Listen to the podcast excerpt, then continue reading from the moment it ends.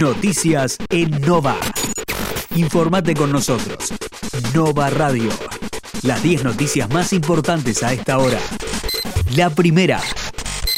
Argentina superó los 3 millones de casos de COVID desde que comenzó la pandemia. Con estos últimos casos, suman 64.252 los fallecidos registrados oficialmente a nivel nacional y 3 millones 5.259 los contagiados desde el inicio de la pandemia. La segunda. El aporte solidario y extraordinario generó ingresos fiscales por más de 223 mil millones de pesos. Así lo informó la FIP en un comunicado emitido por la titular Mercedes Marcó del Pont, donde indica que los recursos generados serán fundamentales para hacer frente a las urgencias sanitarias económicas que nos impone la pandemia. La tercera continúa la distribución de más de 650.000 dosis de vacunas en todo el país. Con esta nueva distribución se superará la cifra de 10 millones de dosis de vacuna contra la COVID entregadas desde el inicio de la pandemia. La cuarta. La ciudad sigue con la ocupación de camas en terapia por encima del 80%. En el reporte de este lunes, la ciudad de Buenos Aires registró 41 muertos, 1.619 nuevos casos y una ocupación de terapia intensiva del 83%. La quinta el presidente le toma juramento al nuevo ministro de Transporte. El nuevo ministro, Alexis Guerrera, reemplazará a Mario Meoni, quien falleció el 23 de abril en un accidente automovilístico. La sexta.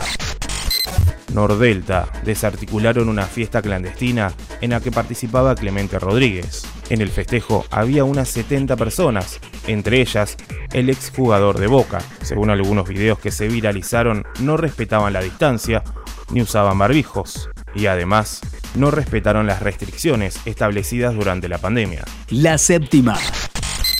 Ante la llegada del frío, especialistas piden no minimizar síntomas y realizar testeos. El médico Alejandro Chirino reiteró la importancia de que las personas con síntomas respiratorios consulten al sistema de salud, ya que cualquier resfrío hoy puede ser COVID.